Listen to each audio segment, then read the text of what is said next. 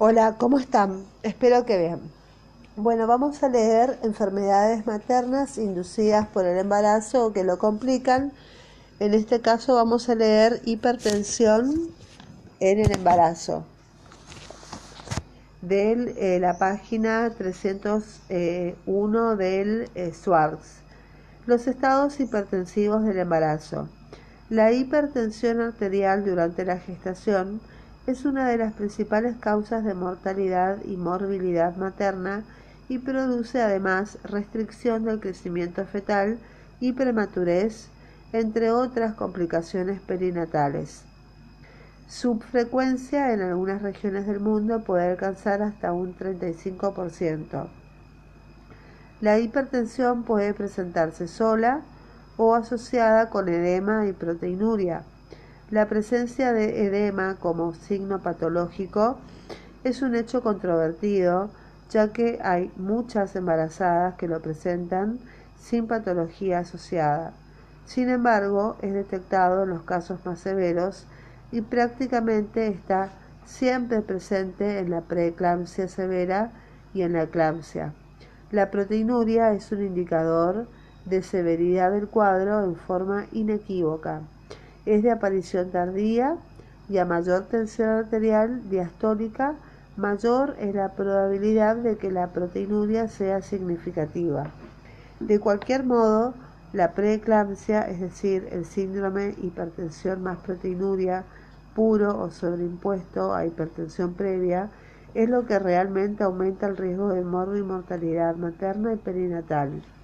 La fisiopatología. En los embarazos normales se observa una vasodilatación de las arterias espiraladas de hasta cuatro veces su calibre, lo cual disminuye la resistencia periférica y favorece la perfusión del espacio intervelloso. Responsable de este fenómeno es la invasión trofoblástica que finaliza en la semana 20 a 21 de gestación y que digiere la capa musculoelástica vascular evitando la acción de los agentes vasopresores. En la preeclampsia, la segunda onda de migración trofoblástica no se produce y debido a esto persiste la capa musculoelástica, disminuyendo el calibre de los vasos y dando lugar a la aparición de placas heteromatosas por enlentecimiento del flujo circulatorio. Las embarazadas con preeclampsia desarrollarían un aumento de la sensibilidad vascular a la angiotensina 2. Estas pacientes pierden el equilibrio que existe entre la prostaciclina, vasodilatador, y el tromboxano, el más potente vasoconstrictor del organismo, a favor de este último, produciéndose el aumento de la TA y la activación de la cascada de coagulación. La hipertensión gestacional es una verdadera enfermedad endotelial y dentro de las múltiples funciones que le competen al endotelio está la secreción de sustancias tales como la prostaglandina, la endotelina, el óxido nítrico y la proteína C. Cuando alguna noxa causa daño endotelial, la producción de anticoagulantes y vasodilatadores disminuye. La alteración de las uniones intercelulares y de los mecanismos de transporte de agua y proteínas provocan la extravasación de estos elementos al espacio extracelular. Se ha comprobado que los factores vasodilatadores y antiagregantes más importantes, como la prostaciclina y el óxido nítrico, se hallan francamente disminuidos. En conclusión, hay una expansión inapropiada del volumen plasmático con una sensibilidad aumentada a la angiotensina 2, una ruptura del equilibrio prostaciclina-tromboxano y mm, una activación extemporánea de los mecanismos de la coagulación con una resultante final que es la disminución de la perfusión multiorgánica. El posible mecanismo de acción de la hipertensión inducida por el embarazo sería una invasión trofoblástica anormal con la consecuente disminución en el flujo útero-placentario isquemia placentaria, liberación placentaria de citoquinas, disfunción endotelial con aumento de endotelina 1 y tromboxano A2, que son sustancias vasoconstrictoras, disminución de la prostaciclina y el óxido nítrico, que son potentes vasodilatadores, y aumento de la sensibilidad vascular a la angiotensina 2. La clasificación. El primer inconveniente para plantear una clasificación adecuada y con un consenso surge del desconocimiento de la etiología de la hipertensión durante el embarazo. El término hipertensión gestacional es para las pacientes que presentan hipertensión sin proteinuria y reserva el término hipertensión inducida o transitoria para un diagnóstico postparto. Tenemos la hipertensión gestacional, que sería la hipertensión transitoria o inducida del embarazo, que es la hipertensión diagnosticada por primera vez durante la gestación después de las, semanas, de las 20 semanas de gestación sin proteinuria. Las cifras de tensión arterial retornan a la normalidad antes de las 12 semanas posparto, con lo que se confirma el diagnóstico. La preeclampsia es un desorden multisistémico en que la hipertensión diagnosticada después de las 20 semanas del embarazo se acompaña de proteinuria. Ambas desaparecen en el posparto y la preeclampsia es un síndrome específico del embarazo y se debe a la reducción de la perfusión a los diferentes órganos secundariamente al vasoespasmo y a la activación endotelial. Cuando más severa es la hipertensión y la proteinuria, más certero es el diagnóstico de preeclampsia.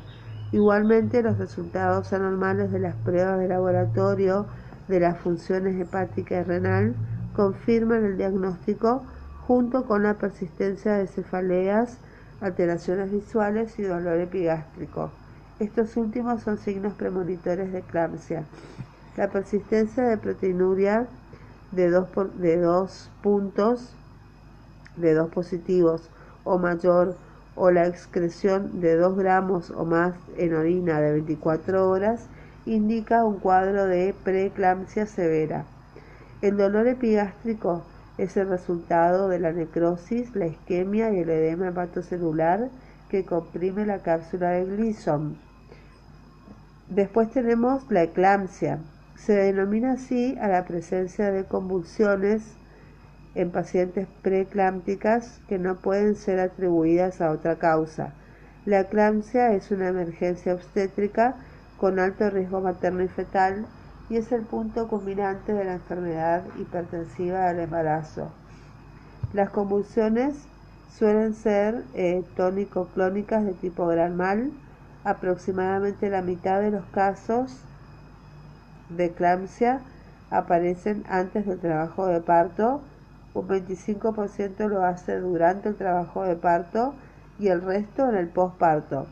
Puede presentarse hasta 48 horas después del parto y en nulípara se han descrito convulsiones hasta 10 días posparto. D. La preeclampsia sobreimpuesta e hipertensión crónica. Es la aparición de proteinuria sobre un proceso hipertensivo crónico eh, no proteinúrico eh, luego de las 20 semanas de embarazo eh, y que desaparece después del parto.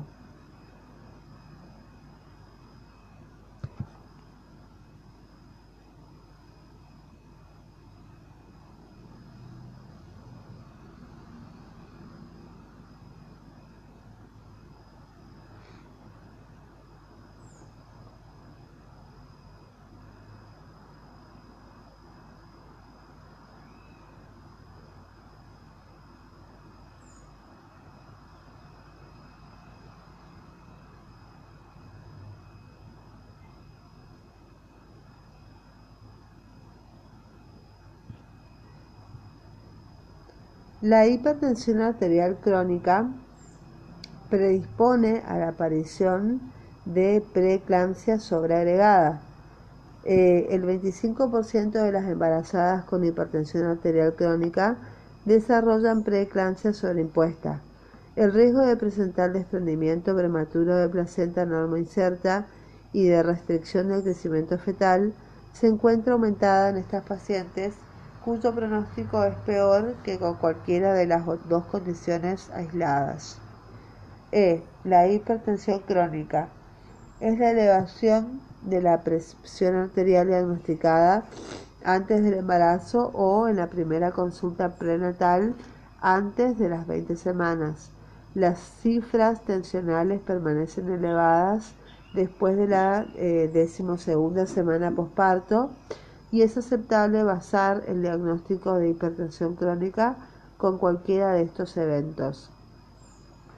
Con respecto a la historia de hipertensión con cifras de 140-90 o más previas al embarazo, descubrimiento de hipertensión con cifras de 140-90 o mayores antes de la vigésima semana de gestación y la persistencia indefinida después del parto o ambos hechos simultáneos. Los factores de riesgo de hipertensión gestacional y preeclampsia. Tenemos la nuliparidad como factor de riesgo, la adolescencia, edad mayor de 35 años, embarazo múltiple, obesidad, historia familiar de preeclampsia y eclampsia, preeclampsia en embarazadas anteriores, arterias uterinas anormales entre las 18 y las 24 semanas por estudio Doppler, diabetes mellitus pregestacional, presencia de trombofilias, enfermedad renal crónica y enfermedades autoinmunes. El diagnóstico. Tenemos el cuadro 9.2 y el cuadro 9.3. El cuadro 9... 9.2 nos dice indicadores de severidad de los trastornos hipertensivos del embarazo, signos y signomas, presión, presión diastólica de 90 a 100, y es leve moderada y la presión diastólica es más de 110 es severa.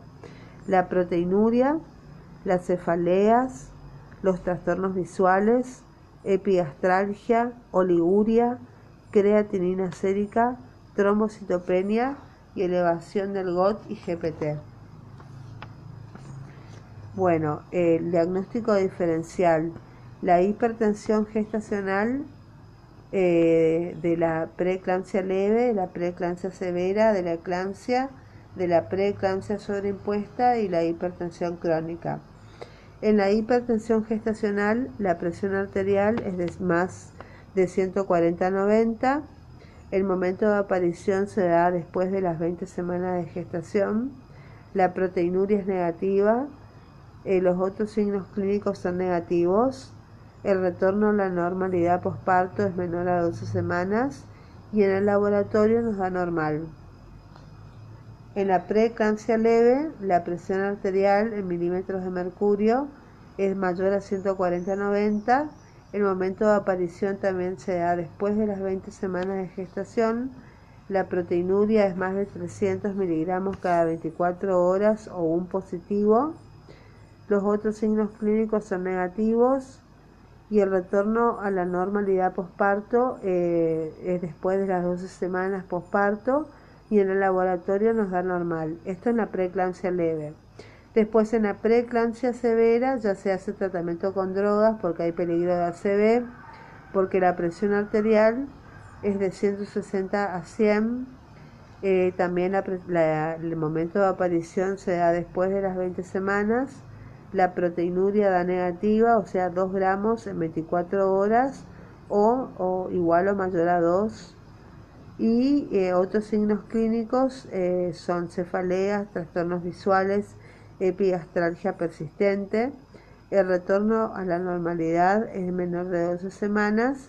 Y en el laboratorio vemos creatinina sérica mayor a 1,2 miligramos por decilitro, plaquetas menor a 100.000 por milímetros cúbicos y o evidencia de anemia hemolítica microangiopática, LDH elevada, TGO y GPT aumentadas. Eso ya es un síndrome de HELP. En cambio, la eclampsia, la presión arterial en milímetros de mercurio es de 140 a 90. El momento de aparición es justo en el periparto La proteinuria se da con convulsiones repentinas no atribuibles a otra causa, punto culminante de la preeclampsia, y el laboratorio también es, similar a la preeclampsia severa con creatinina sérica mayor a 1,2, plaquetas menos de 100.000 eh, y LDH, GOT y GPT elevadas. Después tenemos la preeclampsia sobreimpuesta con una, una, presión arterial mayor a 140-90, el momento de aparición es mayor a 20 semanas, la proteinuria es más de 300 miligramos cada 24 horas o uno más, y el retorno a la normalidad posparto, la presión arterial elevada sigue elevada luego de las 12 semanas de posparto.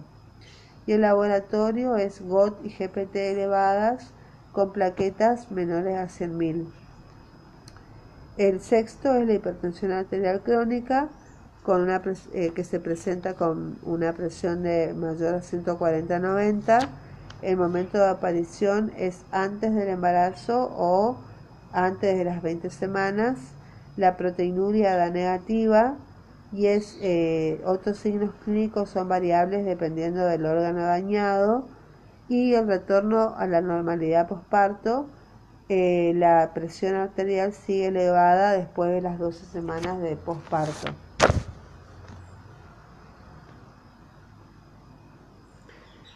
Entonces, la hipertensión cuando aparece después de las 20 semanas del embarazo se trata de una hipertensión gestacional. La cifra de la TA deberá ser para la diastólica de 90 milímetros de mercurio o más y de la sistólica de 140 milímetros de mercurio o más en dos tomas con una diferencia de 4 o 6 horas o un solo registro de una TA diagnóstica de 110 miligramos. Para registrarla puede considerarse la fase 4 de Korokov, que es el apagamiento del ruido, o la fase 5, que es su desaparición. La TA se debe tomar en el brazo derecho a la altura del corazón con la paciente sentada. La proteinuria. Cuando la hipertensión se suma a la proteinuria, se está en presencia de una preeclampsia eh, y se acepta como proteinuria cuando en una muestra de 24 horas hay 300 miligramos o más o se encuentra una cruz más o, eh, o más en el examen cualitativo realizado por eh, cinta reactiva o con el método del ácido sulfosalicílico. La proteinuria debe aparecer por primera vez durante el embarazo y desaparecer después del parto. La proteinuria es un excelente predictor de la magnitud del daño del glomérulo renal. Si la disfunción renal se ha producido, aparecerán en la orina grandes cantidades de proteínas y en especial de albúmina. Sin embargo, hay que señalar que la lesión glomerular se produce tarde en el curso de una hipertensión gestacional, por ende la proteinuria puede ser un signo tardío. De cualquier forma, su búsqueda no puede omitirse porque incide en el pronóstico y en el tratamiento de esta afección. En cuanto al edema, su, esencia, su presencia no tiene el significado de la proteinuria debido a que puede existir aún sin patología. No obstante, el incremento ponderal brusco de la embarazada, más cuando se hace sostenido, más de 500, 600 gramos en una semana, debe hacer sospechar de la existencia de edema patológico en ausencia de otro diagnóstico y los otros elementos de diagnóstico, es importante conocer los valores de TA previos al embarazo y también los anteriores a la semana 20 eh, de gestación. Si la embarazada concurre tardíamente a la consulta después de la semana 20, al desconocerse sus cifras tensionales previas, es difícil diferenciar una hipertensión gestacional de una hipertensión crónica previa. Y otras repercusiones, tenemos eh, repercusión cardiovascular, la hipertensión gestacional inducida por el embarazo Suele tener poca o nula repercusión sobre el corazón. Si existe un cuadro severo durante el tercer trimestre, se manifiestan cambios tales como disminución de la precarga, reducción del volumen minuto, aumento de la poscarga. Hay que realizar un examen clínico cardiológico y solicitar un electrocardiograma y ante la sospecha de patología valvular un ecocardiograma. Eh, la repercusión renal durante el desarrollo de una enfermedad hipertensiva, el riñón sufre mayor daño. Hay alteraciones en los flujos de perfusión y en la depuración renal. El signo capital de la preeclampsia, la glomérulo endoteliosis, se evidencia a partir del estudio minucioso de la función renal. Se debe solicitar siempre creatininemia, clearance de creatinina, uricemia, proteinuria en orina de 24 horas y urocultivo. Una biopsia renal postparto aclararía la presencia de patología renal no preeclámptica. Después tenemos la repercusión hepática. La función hepática se ve alterada en los casos extremos. De otros modos, eh, siempre se solicita un, un hepatograma con GOT, GPT y LDH. Sobre todo desde la irrupción del síndrome de HELP, que es un nombre extraído del acrónimo en inglés que H de hemólisis, L de Elevated Liver Enzymes, LP Low Platelets, o sea que es hemólisis, disfunción hepática y plaquetopenia. Los controles hematológicos. Los trastornos eh, de la coagulación son consecuencia más del origen de este síndrome, la alteración de los factores de coagulación, la trombocitopenia y la hemólisis son las complicaciones más frecuentes. La trombocitopenia es secundaria al daño endotelial y esta puede acompañarse de aparición en sangre periférica de esquistocitos, esferocitosis, reticulocitosis y además de hemoglobinuria, por lo que se debe realizar siempre un estudio hematológico completo que incluye hematocrito, hemoglobina, recuento plaquetario, coagulograma con fibrinógeno y frotis de sangre periférica. El fondo de ojo. Pueden hallarse estrechamente vasculares edema, hemorragias, exudados, fondo algodonoso y puede permitir la diferenciación de una hipertensión arterial crónica si la paciente acusa visión borrosa es por eh, ocupación del espacio subretiniano por exudación de los plexos coroideos y de cualquier forma los fenómenos mencionados son habitualmente reversibles. Y es de fundamental importancia el reconocimiento de dos cuadros severos, la emergencia hipertensiva y la eclampsia. La emergencia es un cuadro que complica la preeclampsia sobreimpuesta y raramente se acompaña de convulsiones. La paciente, a pesar de todo, experimenta síntomas que se asemejan a un pródromo convulsivo, como cefalea, visión borrosa, etc el tratamiento de la hipertensión durante el embarazo, el desconocimiento de la etiología de la hipertensión gestacional ha hecho que no exista una única terapéutica en esta grave afección y que siga habiendo controversias respecto del modo de tratarla. La realidad es que todos los tratamientos actuales son sintomáticos y controvertidos. No llegan a curar la enfermedad y están encaminados a prevenir o disminuir los riesgos para la madre, el feto y el recién nacido. No necesariamente el lograr el descenso significativo de la tensión arterial materna mejora las condiciones del embarazo. El tratamiento con drogas antihipertensivas en la preeclampsia puede reducir la perfusión placentaria y afectaría el crecimiento fetal normal. Por lo tanto, el tratamiento antihipertensivo se realiza con el fin de proteger a la madre y se trata solo cuando las cifras adquieren un valor tal que pueden provocar un accidente cerebrovascular y se trata con drogas cuando la PTA es igual o mayor a 160-100 milímetros de mercurio, debido a que estas cifras están cerca de los límites en que comienzan los daños en los vasos cerebrales maternos. Los objetivos son terminar el embarazo con el menor trauma posible para la madre y el feto, evitar las crisis hipertensivas y mantener el embarazo hasta lograr la madurez pulmonar fetal y lograr la completa restauración de la salud materna.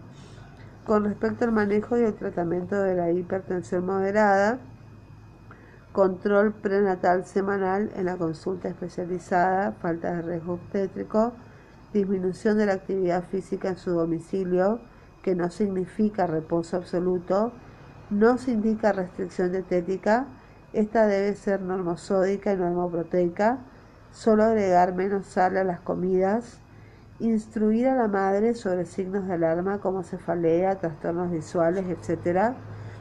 Hay que hacer un control de la presión arterial en el domicilio. Hay que hacer estudios de laboratorio que están arriba mencionados. Hay que hacer control de la vitalidad fetal, ecografía cada dos a tres semanas para evaluar el crecimiento fetal y la cantidad de líquido amniótico, monitoreo fetal anteparto y doppler de flujo y no inducir eh, electivamente el parto, excepto si hay razones obstétricas, por ejemplo, la rotura prolongada de membranas, infección ovular, etc. El tratamiento con drogas antihipertensivas para la preeclampsia leve o moderada es desaconsejada. Un metaanálisis mostró que ninguna terapia antihipertensiva eh, como agentes beta bloqueantes, la betalol, bloqueadores de los canales de calcio, mejora los resultados perinatales y algunos pueden afectar adversamente el crecimiento fetal, probablemente por disminución de la presión materno-fetal, arterial fetal. Muy bien, nos quedamos en la página 306. En el próximo episodio vamos a continuar con el manejo y tratamiento de la hipertensión severa. Que tengan un excelente día. Bye bye.